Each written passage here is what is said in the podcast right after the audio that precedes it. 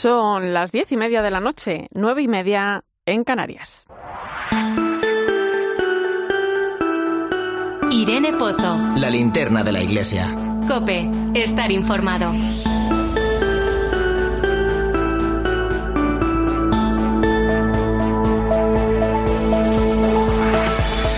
¿Qué tal? ¿Cómo estás? Esta semana se ha presentado la memoria de actividades de la Iglesia Católica correspondiente al año 2020. Fue un año especialmente difícil para todos, también para la Iglesia. La pandemia de la COVID-19 irrumpía brutalmente, llevándose por delante la vida de miles y miles de personas. El estado de alarma declarado en el mes de marzo y el cese de gran parte de la actividad durante unos meses no impidió que la Iglesia atendiera las nuevas necesidades que iban surgiendo. La vida de la Iglesia se tuvo que reinventar. Los templos cerraron, llegaron las misas online que tanto aliento han llevado a nuestros hogares, la asistencia de los capellanes en los hospitales se convirtió en la mejor compañía y consuelo para las familias y para los propios sanitarios que se dejaron la piel día tras día. La atención a los ancianos, los enfermos, las personas afectadas por el desempleo, las colas del hambre, la educación. Recuerdo en esos días la cantidad de historias que iba conociendo y que me hacían sentir orgullosa de la gran familia que es la Iglesia. Y lo mejor de todo era contarlo porque de verdad había mucha esperanza detrás de cada protagonista era Evangelio en estado puro. Es imposible abrir espacio para cada una de esas historias, aunque hoy vamos a volver a alguna de ellas. Y aunque los momentos más difíciles, sanitariamente hablando, han pasado, es mucha la necesidad que deja todavía la pandemia. Por eso la Iglesia sigue haciendo lo que mejor sabe hacer, acompañar a cada una de las personas cada día y en cada lugar. Te invito esta noche a que lo compruebes aquí en la linterna de la Iglesia. Te saluda Irene Pozo en este viernes 13 de mayo. Escuchas la linterna de la Iglesia. Con Irene Pozo. Cope, estar informado. Como siempre ya sabes que puedes acompañarnos con tus mensajes a través de las redes sociales. Estamos en Iglesia Cope en Facebook y Twitter, hoy con el hashtag Linterna Iglesia 13M.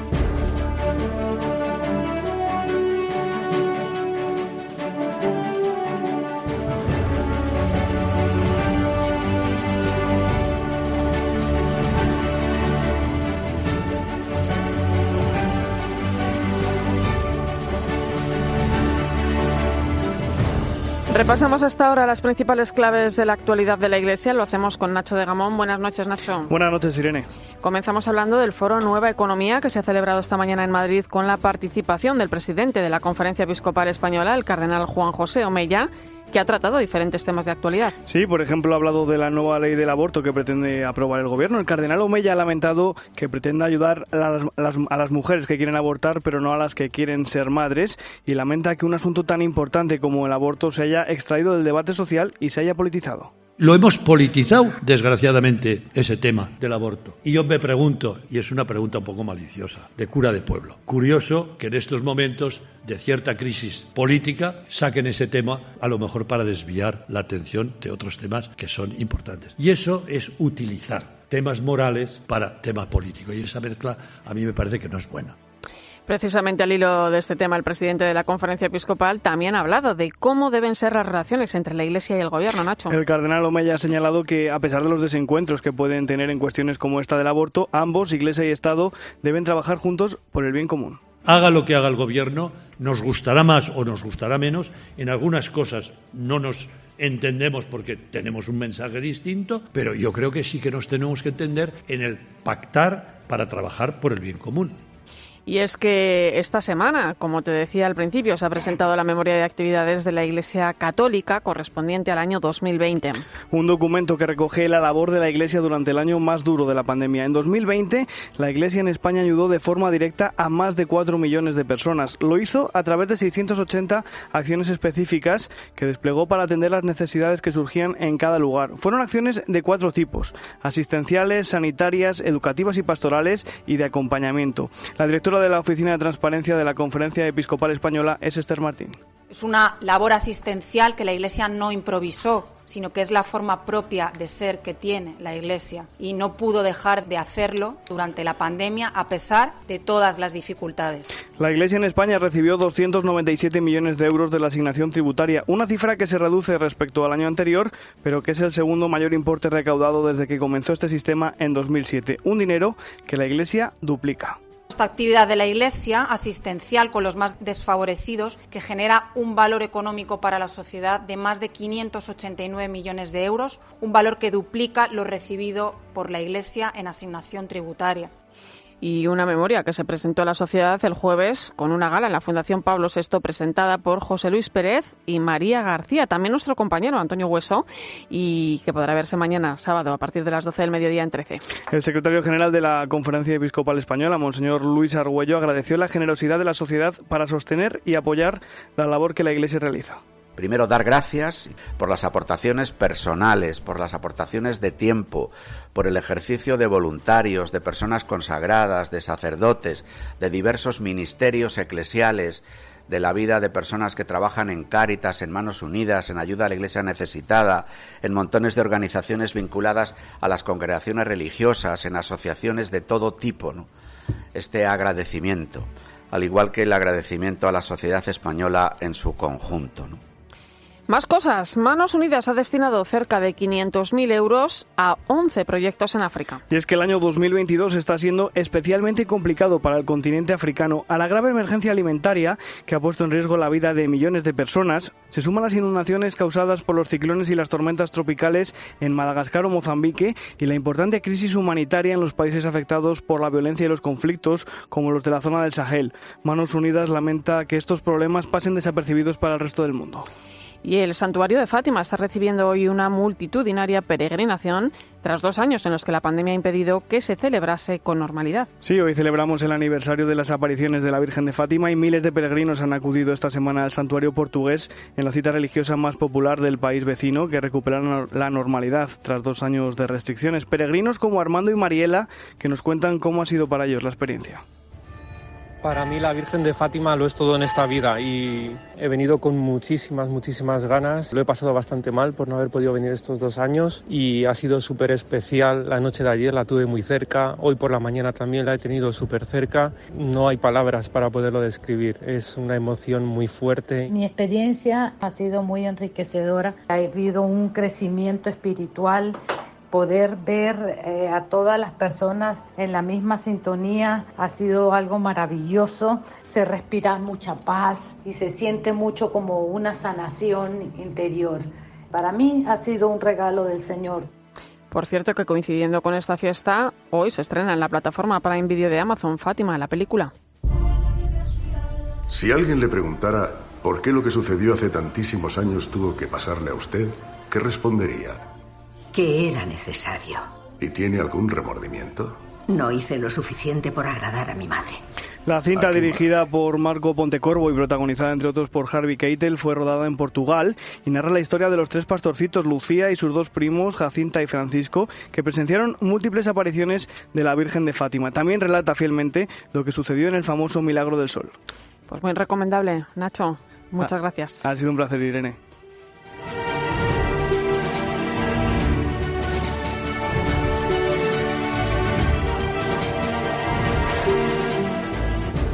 Tiempo ahora para la información de nuestras diócesis. Comenzamos en Madrid, donde este domingo se va a abrir el Año Santo de San Isidro con motivo de los 500 años de su canonización. Cope Madrid, Belén Ibáñez, buenas noches. Buenas noches, Irene. Con su ahijada en forma de gota de agua y arrodillado, se presenta la imagen de San Isidro para conmemorar el Año Santo, una festividad que comenzará el domingo a las 10 de la mañana con la misa de apertura del jubileo en la colegiata de San Isidro que presidirá el cardenal arzobispo de Madrid, Carlos Osoro, y que contará con la presencia de autoridades. Un santo particular, casado y con un hijo, que se venera no solo en Madrid, tal y como explica Juan Antonio Martínez Camino, obispo auxiliar de Madrid en declaraciones a 13. San Isidro es el patrono de Madrid, pero es el patrono de los agricultores desde los años 60 y no hay pueblo de España donde no haya una ermita o una imagen de él en la iglesia parroquial, pero no solo en España, sino en toda Latinoamérica, Hispanoamérica, en Filipinas. Es un santo universal, muy popular. Durante todo el año santo, es decir, hasta el 15 de mayo de 2023, se podrá conseguir la indulgencia plenaria a todo aquel que visite el sepulcro del santo en la Real Colegiata. Por cierto, que como novedad del 22 al 29 de mayo se expondrá en esa misma colegiata el cuerpo incorrupto del santo. Bueno, pues un año santo de San Isidro con motivo de los 400 años de su canonización. Y esta semana el rey Felipe VI ha inaugurado Transitus, la nueva edición de las Edades del Hombre, que en esta ocasión abandona Castilla y León y llega a Plasencias. Allí nos vamos. Cope Plasencia, Gema 10, buenas noches. Buenas noches, Irene. El rey Felipe VI inauguraba este miércoles en Plasencia Transitus, la edición vigésimo sexta de las Edades del Hombre. En el acto de inauguración hablaba el presidente de la Fundación Monse Gil Tamayo. La exposición que hoy da comienzo es fruto de comunión entre las diócesis, las tres que forman parte de Extremadura y que han apartado obras extraordinarias que ha tenido oportunidad de contemplar y otras que se han sumado junto a entidades y colecciones a embellecer con piezas maestras el relato que se desarrolla en esta Catedral de Santa María. La exposición recoge algo más de 180 piezas. Sin duda, Plasencia es ya la capital europea del arte y la cultura. La catedral está dividida en siete capítulos y un epílogo. En todos ellos hay un poquito del alma de Extremadura con un nexo de unión, la evangelización hasta llegar al nuevo mundo. Y en Calatayud este domingo se va a celebrar la misa de reapertura de su colegiata. Copen Zaragoza, Enrique Pérez, buenas noches. Muy buenas noches. Tras 12 años cerrada debido a unas complicadas y costosas obras de restauración, la Colegiata de Santa María la Real de Calatayud, declarada Patrimonio de la Humanidad por la UNESCO, se reabrirá de nuevo al culto y a las visitas el próximo domingo 15 de mayo. Hablamos de una reforma que ha costado más de 4 millones de euros en la que han colaborado tanto el Gobierno de Aragón como los Ministerios de Cultura y Fomento y el propio Ayuntamiento de Calatayud. Según ha explicado en COPE, el abad de la Colegiata, Jesús Vicente Bueno, ha habido que esperar más de dos décadas, pero la espera ha merecido la pena. Así es. Las grandes obras, ya sabes tú, en Aragón tenemos experiencia, pero durante 12 años se ha ido trabajando poco a poco, se han hecho cosas y los dos últimos años ha sido el gran empujón para abrir la, la colegiata. La colegiata, que con esta reforma recupera toda su luminosidad, mantiene la esperanza de convertirse en concatedral junto con la de Santa María de la Huerta de Tarazona. Y terminamos en Sigüenza. Los josefinos de Murialdo celebran este fin de semana los 60 años de su llegada a España. Fue precisamente en esta localidad de Guadalajara donde este instituto religioso abrió su primera sede en nuestro país. La congregación de San José, fundada por San Leonardo Murialdo en Turín en 1873, es conocida por su dedicación a la capacitación de los jóvenes y en nuestro país cuentan con un colegio en Murialdo y varios centros en los que se imparte formación profesional. Escuchas la linterna de la iglesia. Con Irene Pozo. Cope, estar informado.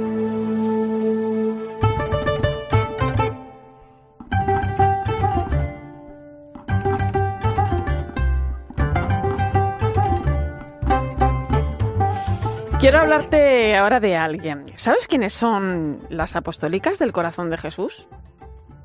Somos de una congregación religiosa y llevamos aquí desde el 2017. Decidimos, pues desde una opción congregacional, eh, venirnos a Frontera Sur y trabajar más directamente con la migración. Es la voz de Marisa Maro, una de las dos religiosas que se encuentran en Melilla, en la asociación Gem Dudu. Somos tres compañeras, una es de Salvador, es hermana de Santo Ángel, otra es mexicana y ella es apostólica y yo que soy de España. Manu Torralba, buenas noches. ¿Qué tal, Irene? Buenas noches. Una asociación Gendudu que significa vida y coraje y que acompaña a los inmigrantes africanos desde que cruzan la valla de Melilla hasta que el gobierno les da el permiso para viajar a la península, ¿no? Sí, en su primer año en Melilla, las hermanas apostólicas se quedaban a las puertas del centro donde los inmigrantes estaban eh, de forma temporal y allí mismo, casi de forma improvisada, les daban clases de español en unas piedras que hay enfrente del CETI. Y es que en ese tiempo las apostólicas pudieron escucharlos, saber de sus necesidades y con los meses encontraron un lugar en el que fundar esta asociación. En el 2018, a mediados del año, ya se hizo la asociación a nivel nacional y fue bonita porque además la, asociación, el nombre de la asociación lo pusieron ellos mismos, chavales que ya habían pasado por aquí con compañeras nuestras y fueron ellos los que le dieron el nombre. Acoger, proteger, promover e integrar, que es lo que suele decir el Papa. Y eso es lo que hacen en esta comunidad intercongregacional en el tiempo que estos hombres, eh, mujeres y niños están allí. Que el tiempo, por cierto, Irene, puede ir pues eh, desde dos meses hasta un año, bueno, pues depende un poco del caso. Son más de 3.000 migrantes, ¿no? Los que han pasado por el CETI en estos últimos cuatro años. Llegan de Mali, Burkina Faso, Sudán. Creo que has tenido oportunidad de hablar con alguno de ellos, Manu. Sí, se llama Maurice, es de Mali, tiene 20 años y toda su vida ha sido una auténtica pesadilla.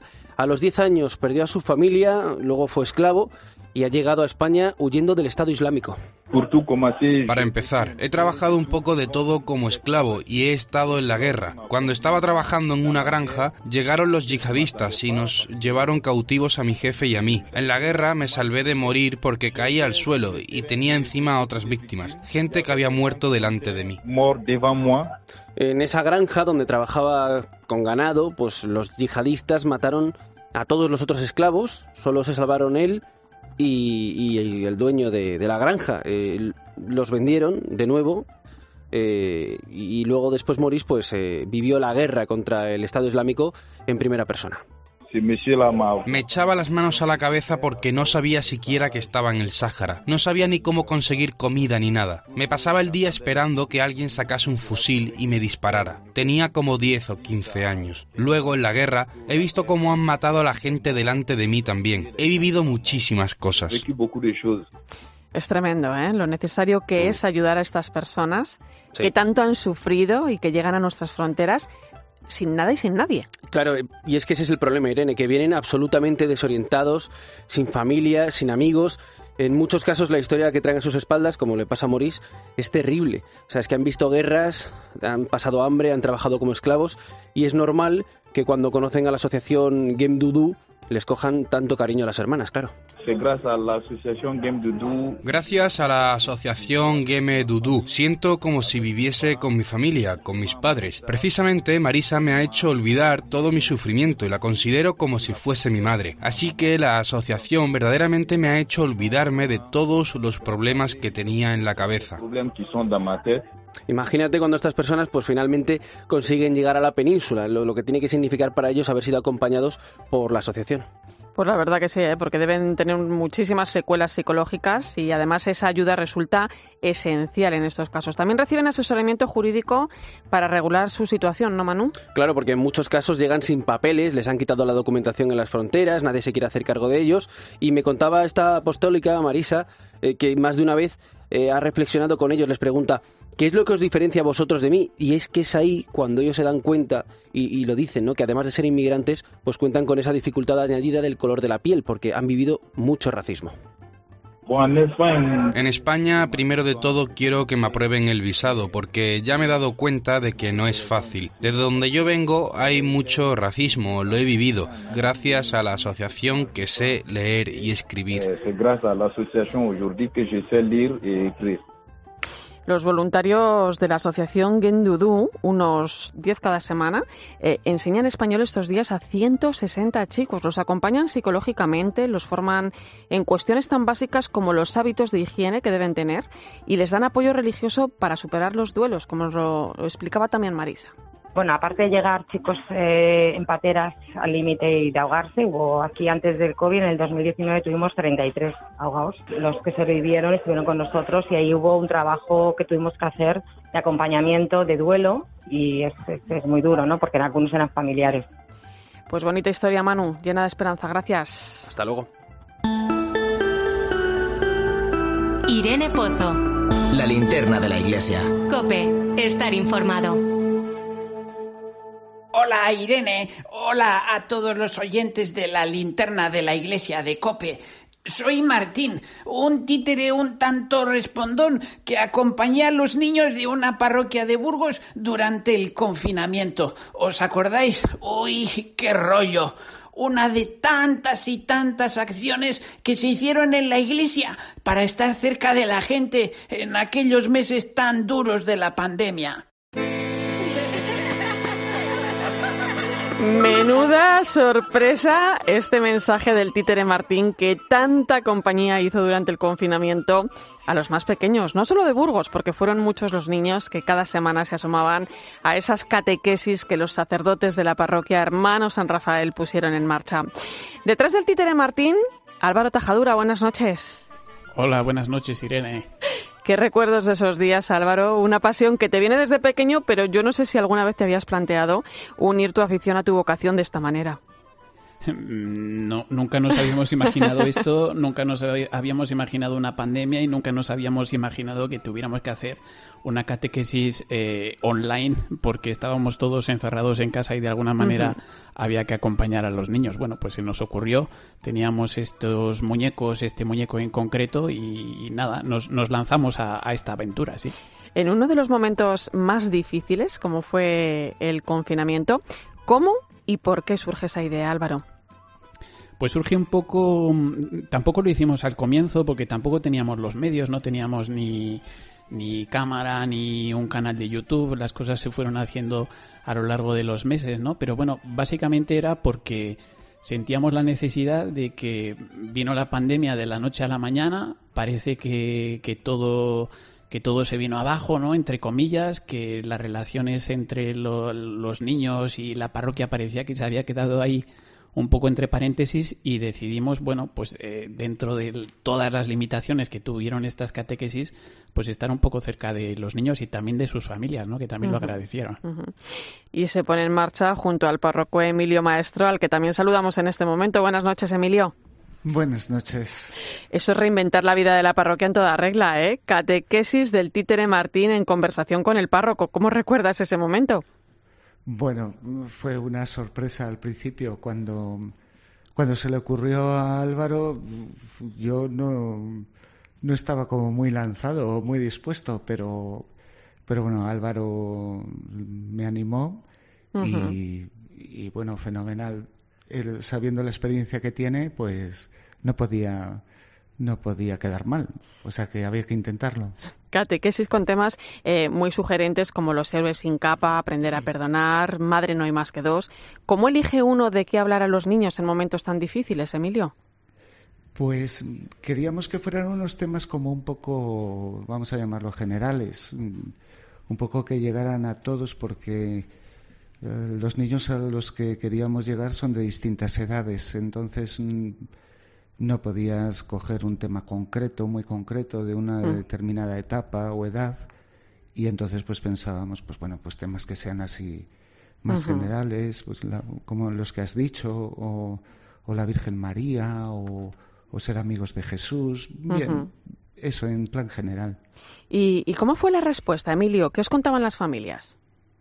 Bueno, eh, teníamos en el, mientras íbamos transmitiendo, también teníamos un chat eh, bueno, que iban comentando los niños y tal y, nos, mm, nos animaban, porque pues, por las cosas que decían y cómo participaban. Y luego las familias pues también estaban muy agradecidas porque era una manera en que la parroquia estaba cercana a los niños y siempre, siempre las familias aprecian mucho que, que, que te preocupes de los, de los más pequeños, de sus hijos en este caso.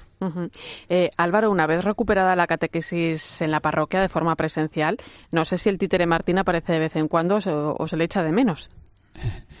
El títere Martín antes de la pandemia hacía alguna que otra incursión en las catequesis, sobre todo en las fiestas de Navidad o en las fiestas de, fin de curso.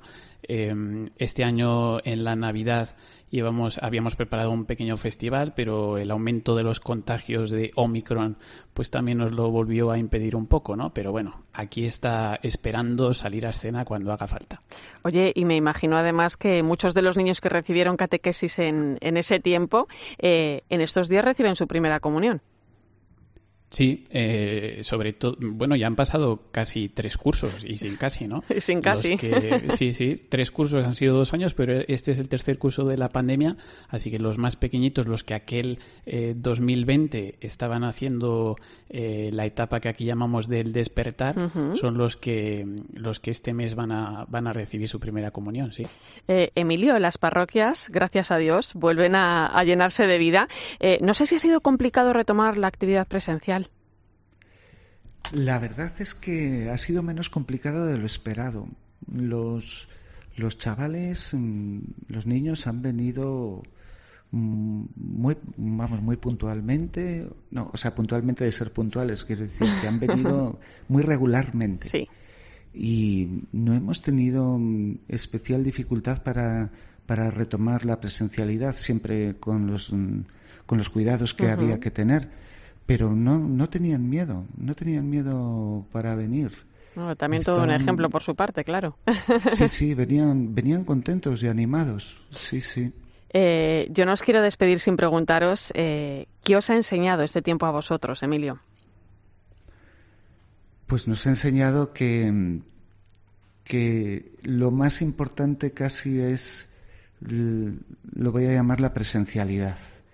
Es decir, volver a tomar contacto con los niños, que ellos puedan estar, que puedan estar juntos, que podamos, eh, que la catequesis sea en grupo, que se pueda rezar en grupo y en, y en la presencia del Señor.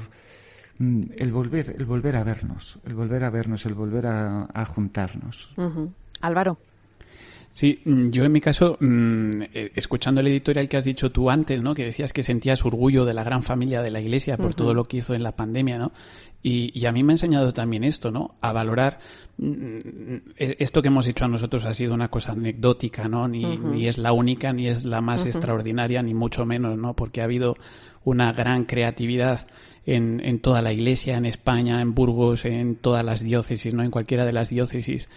Y, yo valoro esto, ¿no? Principalmente. En Burgos acabamos de acabar una asamblea diocesana y hemos estado rezando estos meses, ¿no? Estos años, invocando al Espíritu y le llamábamos eh, artífice de la creatividad misionera, ¿no? Y yo creo que la pandemia ha sido un ejemplo de, de eso, ¿no? Como la Iglesia siempre sale al pie de las circunstancias, de los inconvenientes y siempre se mueve, se pone en acción para, para seguir anunciando el Evangelio de, de las mil maneras que se le ocurran.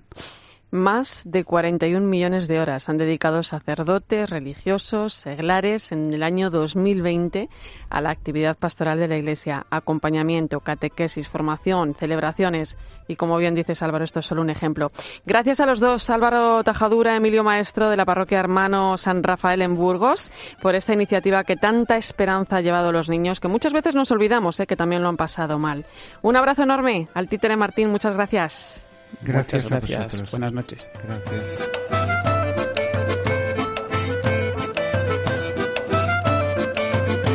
Enseguida llegamos a las 11 de la noche, las 10 en Canarias. Vamos a acercarnos a los nuevos santos que este domingo serán canonizados en el Vaticano, entre ellos Carlos de Foucault. Recuerda que estamos en Iglesia Cope, en Facebook y Twitter, hoy con el hashtag Linterna Iglesia 13M.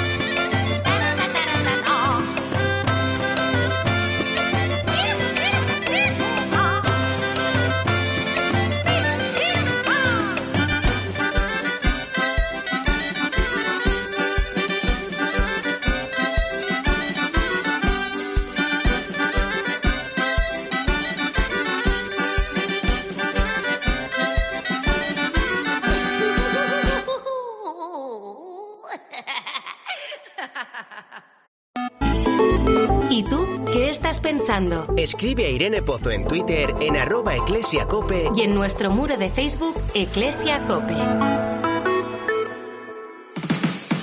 Este fin de semana, Cristina tiene un plan. Desde las 10 de la mañana hasta las 2 quiero contarte las mejores historias, emocionarme contigo, reírme contigo. En Cope, de 10 de la mañana a 2 de la tarde, los sábados y domingos, el mejor entretenimiento lo encuentras en fin de semana, con Cristina López Slichting.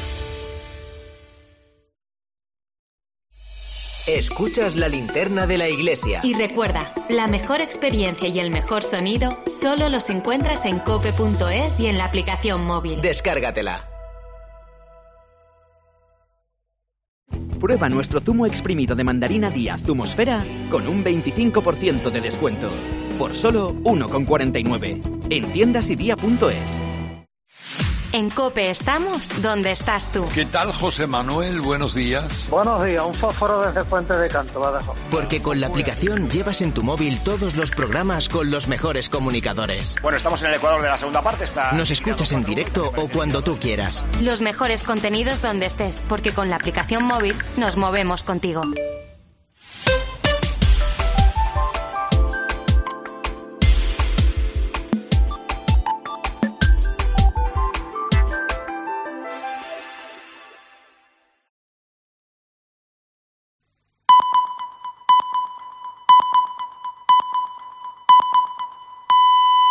Son las 11 de la noche, las 10 en Canarias. Irene Pozo. La linterna de la iglesia. Cope, estar informado.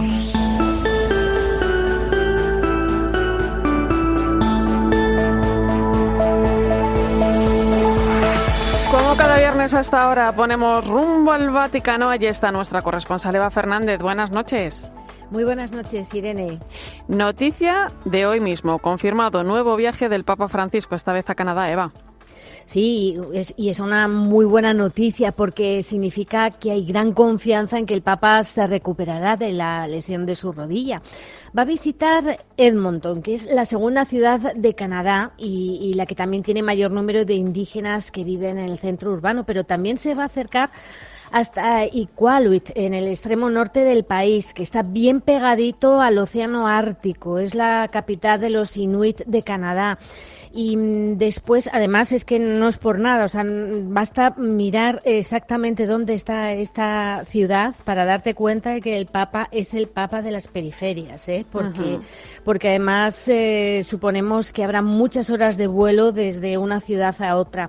Y también se va a acercar a Quebec, porque es el lugar al que todos eh, les va a resultar más fácil desplazarse eh, para encontrarse con el Papa. Hoy mismo el arzobispo de Edmonton ha confirmado que el motivo del viaje es, como ya sabemos, la reconciliación. El Papa se disculpará ante los indígenas, como ya hemos contado en la linterna, por lo mm, ocurrido el siglo pasado en las residencias donde el gobierno intentó desarraigar a los niños indígenas eh, de sus orígenes y de sus tradiciones. ¿no?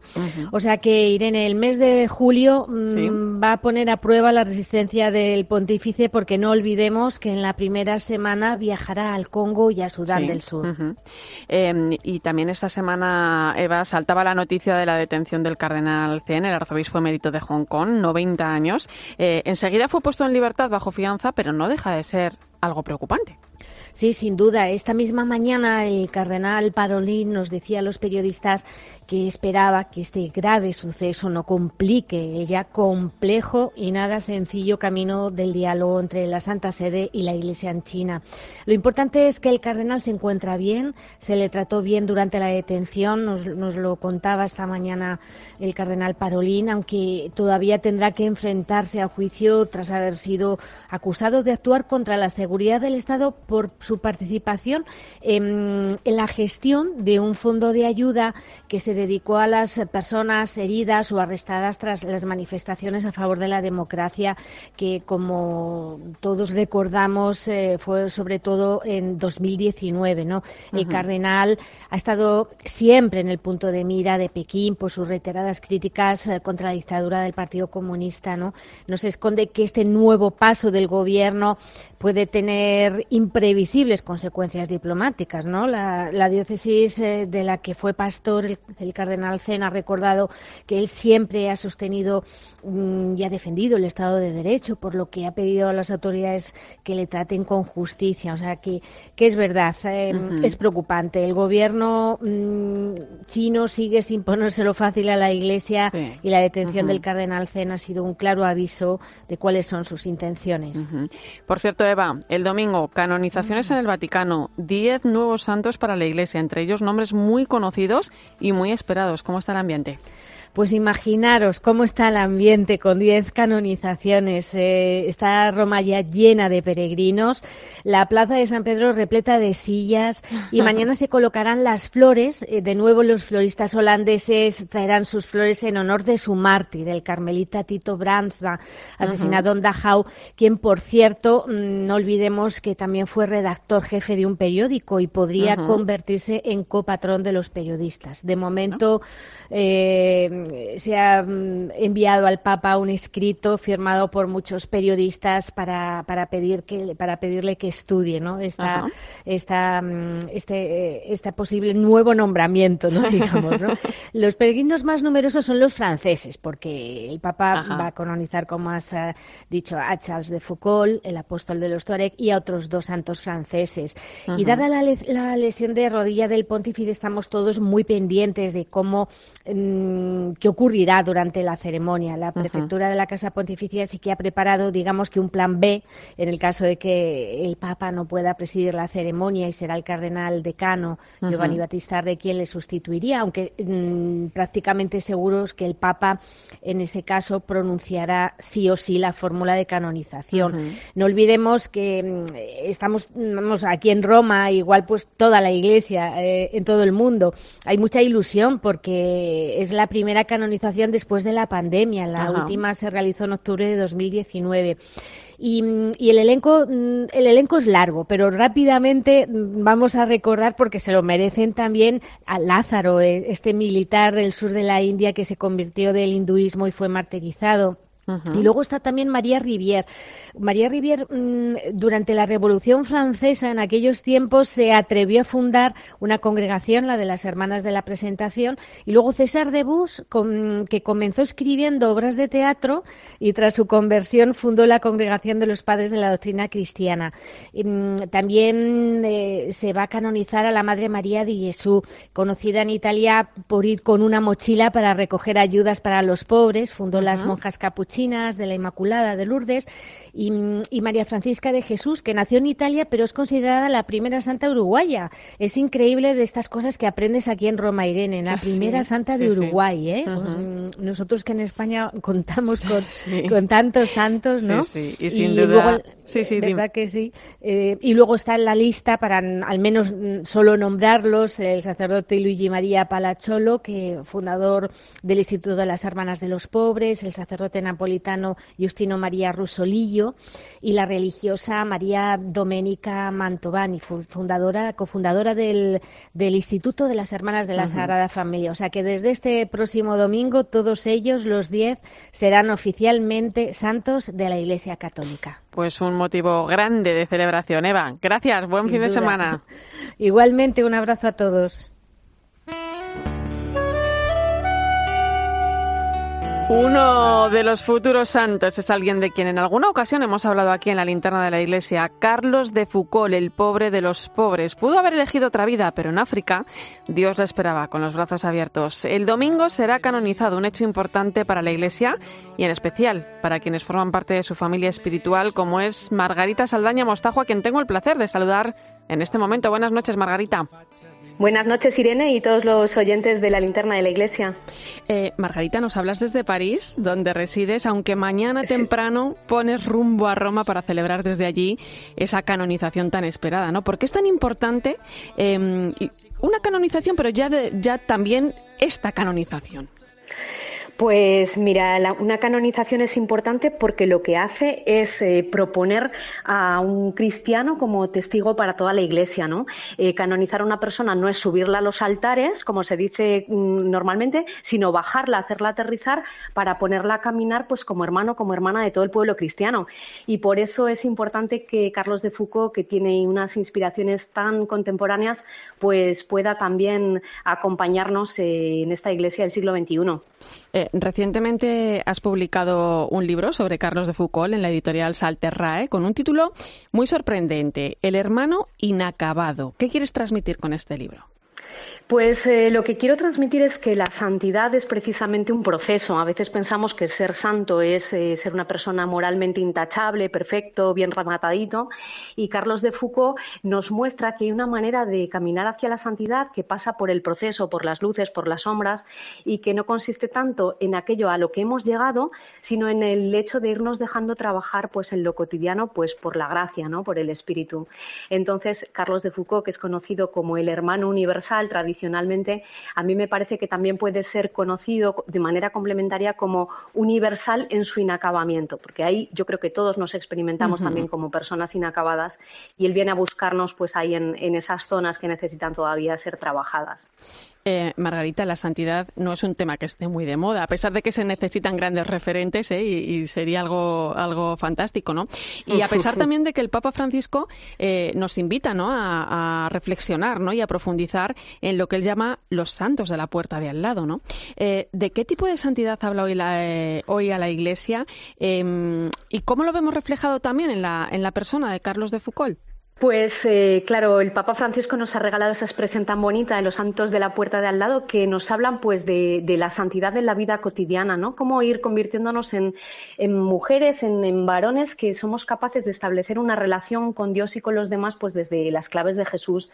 Y esto yo creo que es lo que Carlos de Foucault ha vivido con mucha fuerza y con mucha sencillez al mismo tiempo, porque no olvidemos que no fue un, héroe que realizó grandes proezas, sino un hombre pues que como decía antes, ¿no? Con sus límites sus luces y sus sombras, pues fue caminando tras las huellas de, Jesús. ¿no? Es esta santidad en lo cotidiano, esta santidad nazarena, porque el misterio de la vida de Jesús que arde en el corazón de Carlos de Foucault es el misterio de su vida oculta en Nazaret, pues eh, de esto es de lo que nos habla esa, esa santidad de la puerta de al lado. Y creo que también es un tema muy, muy actual, ¿no? porque es ahí, en, lo de todos los días, donde necesitamos aprender a descubrir las huellas de Dios. Eh, él vivió a finales del siglo XIX, principios del 20. Eh, bueno, fue un francés aristócrata convertido tardíamente, monje trapense y eremita en el desierto. ¿No nos queda eh, un poco lejos? ¿Tiene algo que decir a la Iglesia actual, en concreto además a la Iglesia española? Pues es una buena pregunta porque si miramos solamente su biografía pensaríamos que no tiene nada que ver con nosotros, ¿no? Y en cambio yo creo que en su manera de vivir, en su, en su mensaje espiritual se alberga pues ese, esa llamada sobre todo a volver al Evangelio, a volver a fijar los ojos en lo esencial, que es la persona de Jesús, los valores de Jesús. Y también, pues, eh, fíjate, yo creo que para la Iglesia española concretamente es un, es un, eh, un, indicador de que no tenemos que estar fijándonos en las cifras ni en los resultados, porque Carlos de Foucault, como sabemos, pues murió sin haber logrado ninguna conversión seria entre, entre los tuaregs, eh, entre los que vivió. Eh, murió sin tener ningún discípulo, sin haber fundado nada. Su vida parece un fracaso en medio del desierto, ¿no? Y en cambio, pues después de su muerte hubo un gran florecimiento de, la familia espiritual y mucha gente que, nos seguimos inspirando en él, ¿no? Entonces creo que, a la Iglesia, a la Iglesia española, en, esta coyuntura que, que atraviesa, ¿no? Que, no es fácil, pues creo que viene a decirle, mira, eh, aquí se trata de seguir a Jesús, de vivir a fondo el Evangelio y de dejar que los, que frutos vaya siendo el, propio Espíritu que, los genere, ¿no? A su manera, a su tiempo, poquito, yo creo, según la, imagen del grano de mostaza, ¿no? De la levadura que tanto le, gustaba a Jesús. Ser signo y vivir el, este, esta evangelización pues por la presencia y sin estar obsesionados por, por los resultados, por las cifras. Eh, a Carlos de, de Foucault se le conoce sobre todo por haber pasado muchos años de su vida en el desierto, pero ¿qué fue a buscar allí y qué encontró? Sí, la gente piensa muchas veces eh, que Carlos de Foucault se fue al desierto para aislarse del mundo y para estar en una relación así como directa, un hilo directo con Dios. Y es un cliché que hay que desmontar y que yo intento desmontar en, el libro porque su motivación fue claramente misionera. Carlos de Foucault se fue al desierto para buscar allí a las personas que en aquella época, eh, según él, estaban más alejadas de la experiencia del Dios de Jesús, ¿no? Personas que nunca habían escuchado, escuchar de, hablado, escuchar de Jesús. Y ahí lo que fue encontrando poco a poco es que esas personas a las que él, que, eran musulmanes, a, eh, personas a las que él trataba de llevar a Jesús, eran ya portadoras de, del mensaje que él mismo quería llevarles, ¿no? Entonces fue en la relación con ellos donde fue haciendo pues un camino de transformación eh, muy bonito, un descubrimiento de la alteridad, de la diferencia como lugar de, encuentro. Y, bueno, entonces el desierto se convirtió para él en un lugar mm, realmente habitado. Eh, es un tópico pensar que él vivió y murió solo. Nos deja también un mensaje muy bonito en el diálogo interreligioso. En el diálogo interreligioso y en, y en el diálogo, yo diría, con toda persona diferente, ¿no? Que sean las diferencias del, del orden cultural, étnico. Bueno, fíjate, en este momento de, de, conflicto bélico, pues lo importante también que fue para él eh, la hospitalidad. Eh, Carlos de Foucault nos enseña que, que la diferencia, el encuentro con la diferencia, con el otro diferente, es una fuente de, de riqueza, de complementariedad, de, de camino de evangelio. Eh, Margarita, si tuvieras que resumir eh, su mensaje en una sola frase, ¿cuál sería? Pues para mí sería sin duda el volver al Evangelio y hacer una unificación en la vida ¿no? entre el amor a Dios y el, y el amor a, los seres humanos. Para él no hay más que, que un amor que se declina pues en, el amor a Dios y, al, y, al, prójimo. Y para mí sería, sería esta es la clave de su, de su mensaje. Bueno, pues apetece, apetece conocer un poquito más a fondo a la persona, la persona de Carlos de Foucault, Margarita Saldaña Mostajo, periodista, autora del Hermano Inacabado, un interesante libro sobre Charles de Foucault que podemos encontrar en librerías religiosas o puntos habituales de venta. Editorial Salterrae, del Grupo de Comunicación Loyola. Un placer, que vaya muy bien este domingo y que recemos mucho al nuevo santo porque estoy segura que guiará el camino de muchos de nosotros. Enhorabuena, Margarita. Muchas gracias, Irene. Buenas noches. Escuchas la linterna de la iglesia. Con Irene Pozo. Cope, estar informado. 11 y 15 minutos de la noche, una hora menos en Canarias, entramos en nuestro tiempo de tertulia. Hoy con el análisis del periodista, doctor en comunicación social y profesor de la Universidad CEU San Pablo, Fernando Bonete. Buenas noches. Buenas noches, Irene. Y del director de publicaciones claretianas, Fernando Prado. ¿Cómo estás? Muy bien, buenas noches, Irene. Recién llegado de Roma de presentar nuevo libro, Predicate Evangelium, una nueva curia para un tiempo nuevo, sobre la Constitución Apostólica. Cuéntanos. Mm, pues nada, que tuvimos la oportunidad de presentar el libro en, en la sala del Dicasterio de la Comunicación, con la presencia del cardenal Maradiaga y guiados por el vaticanista del diario ABC, Javier Martínez Brocal, y bueno, pues fue un encuentro eh, muy satisfactorio, muy bueno. Bueno, pues se trata de un libro entrevista con el cardenal Maradiaga, en el que a través de preguntas que yo le voy haciendo, se va profundizando en el espíritu y en la letra de esta nueva constitución apostólica que promulgó el Papa Francisco. Por cierto, pues eh, el Papa es el que hizo el prólogo del libro con lo cual para mí pues ha sido un auténtico honor. Y además recuerda en ese prólogo que la reforma de la curia es algo que ya se venía hablando en las reuniones precónclave y ejecutando en gran medida desde el comienzo del pontificado, ¿no? El Papa dice que las reformas son necesarias, pero lo realmente importante es la renovación de la mente y el corazón y ahí estamos todos, Fernando. Sí, suele ser lo que más cuesta cambiar, ¿no? La, la letra, pues ahí está, el papel, como se suele decir, lo aguanta todo y bueno, pero yo creo que sin duda, bueno, pues una reforma de este tipo, como es un documento además que, que es normativo, pues obliga, ¿no? Y a la vez, bueno, pues esos cambios nos hace que nos removamos todos un poco, ¿no? Entonces, bueno, pues yo creo que sí, la, la, reforma tiene que pasar por el filtro de la mente y del corazón de todos, ¿no? Y aceptar los cambios, pues eh, no siempre es fácil y supongo que aplicar la reforma, pues no va a ser tampoco algo automático porque requiere su tiempo y también pues que nos vayamos adaptando y que bueno pues sobre todo las personas más directamente implicadas en la curia romana pues tendrán que hacer también un esfuerzo por sintonizar con el tiempo nuevo que estamos viviendo, ¿no? Eh, Fernando, este libro fue armándose en largas horas de conversación con el cardenal Maradiaga durante el confinamiento. Eh, una cosa estaba clara, ¿no? Tenía que aportar algo más al texto pontificio una vez publicado. Sí, bueno, eh, lo importante, lo que yo pretendía también con este libro era que fuera una explicación eh, sencilla y a la vez pedagógica del de, porqué de la reforma y entrando también en los detalles de la misma, ¿no? Luego, pues la suerte de que el cardenal Maradiaga es un extraordinario comunicador y bueno, pues en las respuestas a las preguntas, pues va explicando todo como con mucha claridad y con mucha pedagogía. Yo, bueno, pues estoy muy satisfecho, la verdad, de que el libro, pues creo que es realmente una, una buena eh, herramienta para conocer de verdad esta reforma, lo cual no quita que profundicemos en ella leyéndola, ¿no? Leyendo precisamente la Constitución Apostólica mismamente. La nueva Constitución Apostólica que sustituye a la Pastor Bonus de Juan Pablo II, vigente desde el año 89, han cambiado mucho las necesidades de la Iglesia desde entonces. Em, una reforma que pasa principalmente entre las novedades que aporta por la renovación de las estructuras, la creación de algunos dicasterios como la limosnería apostólica, por reforzar la evangelización y también el papel de los laicos. En definitiva, como dice también el cardenal Maradiaga en este libro, ni es la primera ni será la última reforma de la curia, porque la Iglesia tiene que responder Fernando Bonet a los desafíos de este tiempo.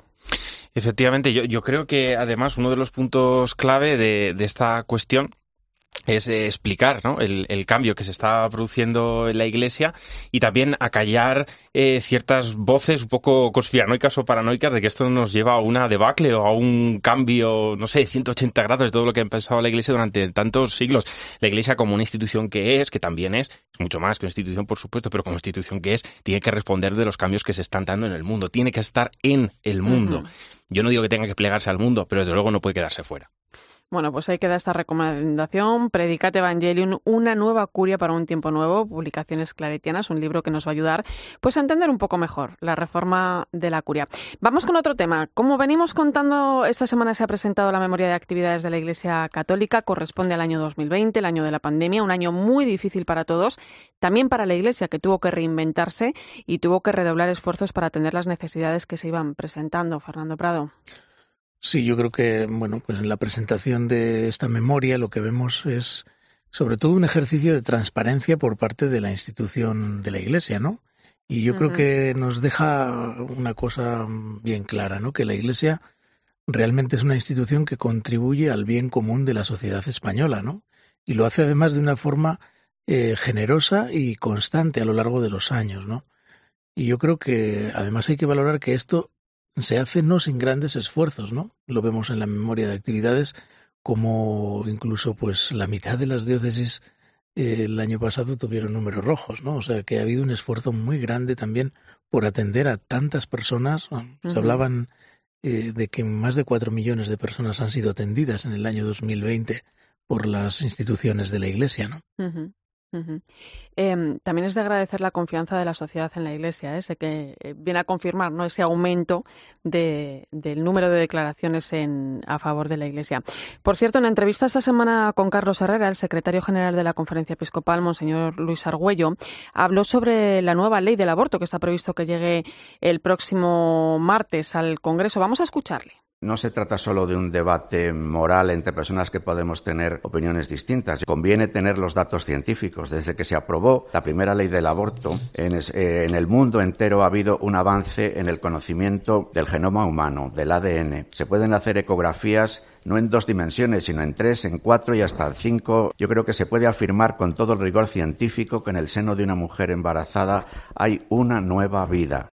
Y el cardenal Omeya lo explicaba también muy bien esta mañana, lo hemos escuchado antes. Los avances científicos confirman que desde el primer momento hay una vida humana y eso es sagrado, ¿no? Quizá, bueno, pues lo que se necesita son más ayudas a las madres que deciden seguir adelante con su embarazo. Que es una vida, es una cuestión científica, no es una cuestión eh, de fe, aunque por supuesto también luego tiene esa, esa dimensión ¿no? trascendental. Eh, en esto estamos hablando de algo muy parecido con, que con el tema de la ley de la eutanasia. Cuando eh, se aprobó, cuando se fue a aprobar el anteproyecto y luego proyecto de ley de la eutanasia en 2021, se decía, ¿no sería mejor reforzar los servicios de cuidados paliativos que ahora mismo en España están bajo mínimos? Hay personas que mueren sin recibir cuidados paliativos a pesar de que los necesitan, en lugar de promover directamente la cultura de la muerte.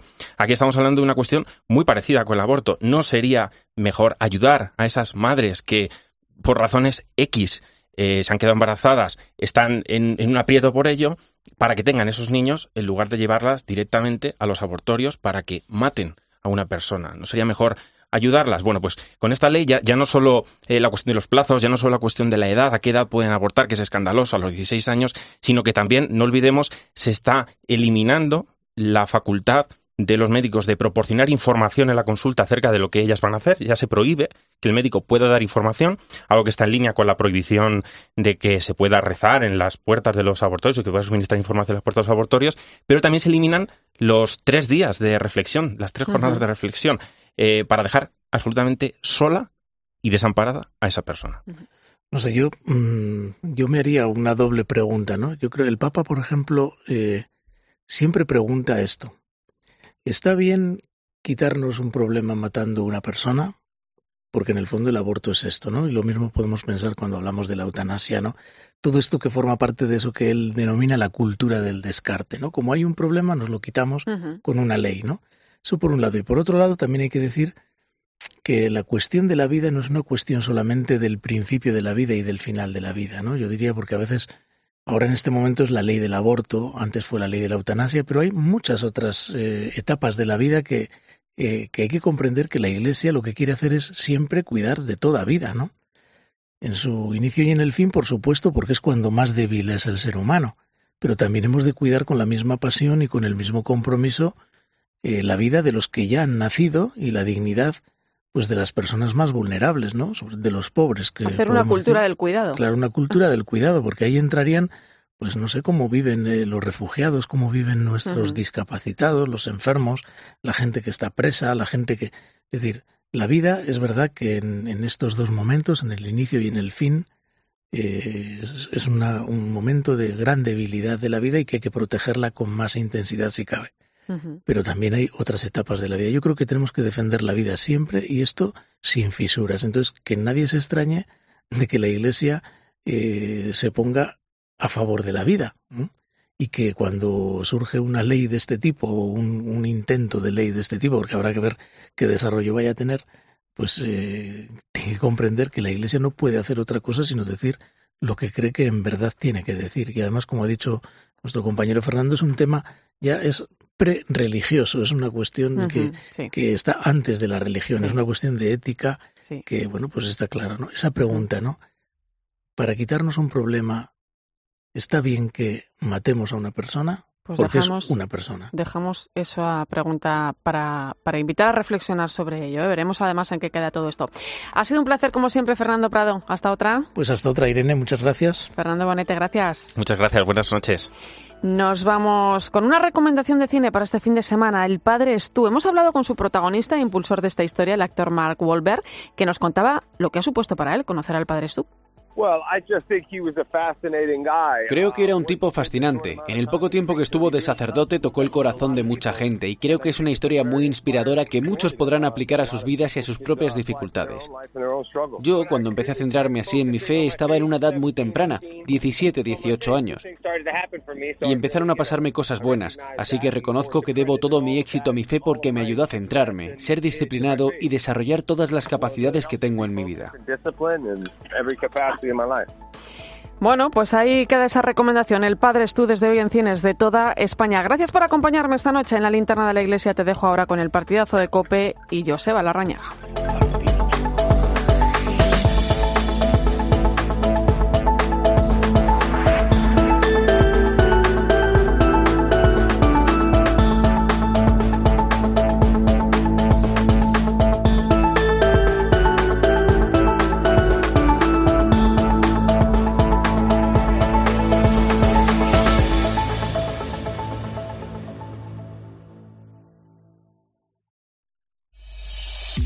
Escuchas Cope. Y recuerda, la mejor experiencia y el mejor sonido solo los encuentras en cope.es y en la aplicación móvil. Descárgatela.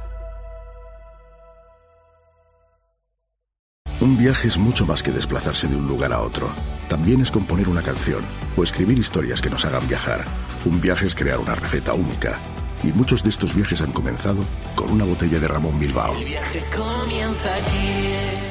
En CEPSA estamos contigo. Por eso te damos un descuento inmediato de hasta 30 céntimos por litro en cada repostaje si eres de porque tú vuelves. Además, puedes alcanzar un ahorro de hasta 45 céntimos por litro, acumulando más ventajas del programa. Infórmate en cepsa.es en tu estación de servicio. Incluye la bonificación del gobierno. Solo porque tú vuelves. Solo en CEPSA. Esta es Erika. Tras 20 años cuidando de sus dos hijos y de su madre enferma, no sabía cómo reincorporarse al mundo laboral. En Cáritas encontró la formación necesaria para conseguir un empleo. Gracias a la Iglesia, hoy se considera una mujer más fuerte. Por Erika, por ti, por tantos, marca la X de la Iglesia y la define sociales en tu declaración de la renta. Más historias en portantos.es. Invierte en lo que quieras cuando quieras con Bitpanda, como en las empresas más grandes del mundo, o cripto. ¿Y si además pudieras pagar con esas cripto? O seguir invirtiendo de manera automática mientras sigues con tus cosas a cualquier hora y cualquier día y desde tan solo un euro. Descarga la app o entra en bitpanda.com y abre tu cuenta gratis en solo unos minutos. Más de 3 millones de clientes en toda Europa ya confían en Bitpanda.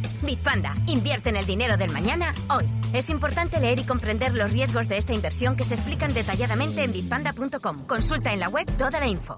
Brindo porque el tiempo vuela en vuestra compañía. Con Zoco, con Zoco. Y por querernos tanto